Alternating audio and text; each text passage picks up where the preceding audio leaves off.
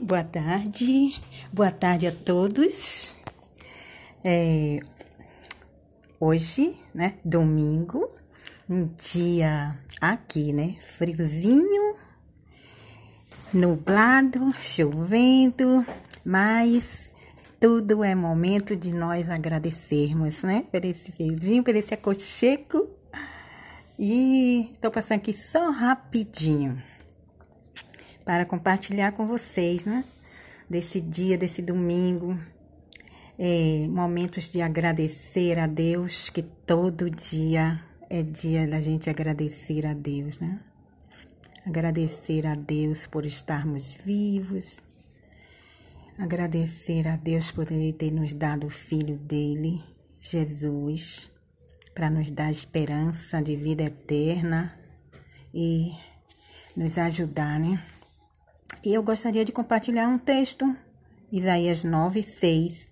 É, vocês lêem até o 7, eu só vou ler até o 6, né? Isaías 9, 6 e 7. Eu vou ler o 6 e depois você lê o completa, né? Para ficar fechado o raciocínio. Então diz assim: Porque um menino nos nasceu, um filho nos foi dado e o reinado estará sobre os seus ombros.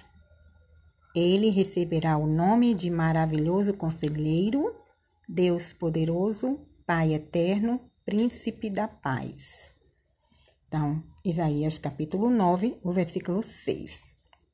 Então, como eu falei, todo dia é dia de agradecer a Deus, nosso Pai celestial, Jeová, que ele nos deu o filho dele, Jesus Cristo e aqui mostrou, né? Um filho nos foi dado. Um reinado estará sobre seus ombros. Ele receberá o nome de maravilhoso conselheiro, Deus poderoso. Quando na Bíblia estiver falando Deus poderoso, está falando, está se referindo a Jesus. Quando lê na Bíblia Deus todo poderoso, aí está se referindo ao Pai de Jesus. Então, aqui está Deus poderoso, está se referindo a Jesus. Ele receberá o nome de maravilhoso conselheiro, Deus poderoso, Pai eterno. Por que, que Jesus é chamado aqui de Pai eterno? Porque ele veio para ficar no lugar de Adão. Adão era perfeito, aqui na terra não tinha ninguém mais perfeito depois que Adão pecou e precisava um substituto. E só podia ser um perfeito como Adão era. Então veio Jesus para substituir Adão. Que Adão foi nosso pai primeiro, né? Na descendência. Na descendência, Eva e Adão. Família, né? Família. Aí Deus mandou Jesus, Pai eterno, ficar no lugar que Adão pecou. E Jesus veio perfeito, mas em carne para mostrar que é possível manter a integridade. Então, ele é príncipe da paz. Promoveu a paz e ainda continua promovendo a paz. Aí você lê o 7 para vocês entenderem melhor o que esse príncipe da paz veio fazer. E muito obrigada, Conceição Souza. Momento de reflexão. Hoje, hoje, por enquanto, quer dizer, esta parte aqui, isso é um momento de agradecimento. Também eu quero aproveitar para lembrar para vocês, eu acho que eu já falei isso antes em outros podcasts, né, em outro episódio, que mais vou lembrar de novo. Devemos ter um pote assim de, de agradecimento, um pote, uma vasilha, um, um frasco, né? E com um talãozinho para que é uma sugestão, né? Eu faço e e dá um gosto de alegria. E tenho certeza, se vocês forem fazer, vocês também vão sentir isso. Eu vou explicar. Tem um pote, um bloco de um bloco pequeno para escrever assim cada cada parte do bloco, porque ele é pequeno, pequeno. Escrever é, pelo menos três coisas para agradecer. Pelo menos, se quiser escrever mais, escreve, mas pelo menos três coisas para agradecer por dia. Então, cada agradecimento que, que, que você for fazer, você vai sentir aquela alegria de lembrar do que vai agradecer, né? Então a gente pode estar triste ou, ou alegre ou cansado, mas senta, escolhe um horário melhor para cada um e vai escrever. Temos muitos motivos para agradecer, né? Então, cada agradecimento, só em falar em agradecer, a gente já dá água na boca.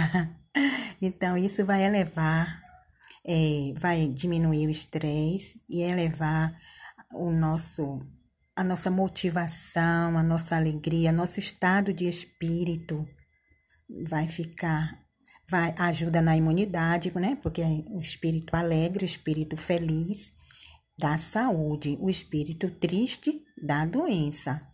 Então, nós não queremos ficar doente e, e, se tiver doente, nós queremos melhorar a saúde. Então, fazendo isso diariamente, vai cada vez mais melhorar a saúde, né? Então, gente, que vocês têm de três coisas, no mínimo, para agradecer? Quando eu aprendi isso, eu achei muito engraçado, porque assim, ah, você, você tem uma, uma roupa para vestir? Então, já é um, um, um motivo de agradecer. Você tem um lençolzinho, mesmo que seja velhinho, para se cobrir, já é um motivo de agradecer. Você tem que estar quentinho ali se cobrindo. Você tem uma caminha para dormir, ou mesmo um, dentro uma casinha, um cantinho para ficar. Já é um motivo para agradecer. Imagine você agradecer pelo fôlego de vida, não é? Muito obrigada, meu Deus, pelos meus olhos que enxergam quando há tantos que não enxergam, mas mesmo que não enxerguem, motivo para agradecer. Que aquelas pessoas que não enxergam tenham uma, uma percepção, às vezes, maior, tem um sentimento no coração, pessoa que não enxerga com a visão, mas tem uma visão até maior de que, que tem dois olhos.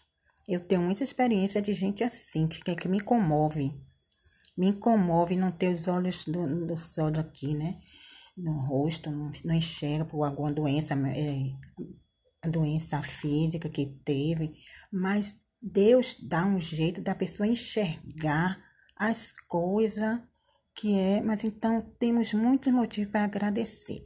Então é esse, eu tenho certeza que isso é bom para a saúde, isso é reconhecido pelos psicólogo, terapeutas e faça o teste e verás. Muito obrigada. Momento de reflexão, número 32. Eu acho que é o 32, né? Se não for 32, é 33.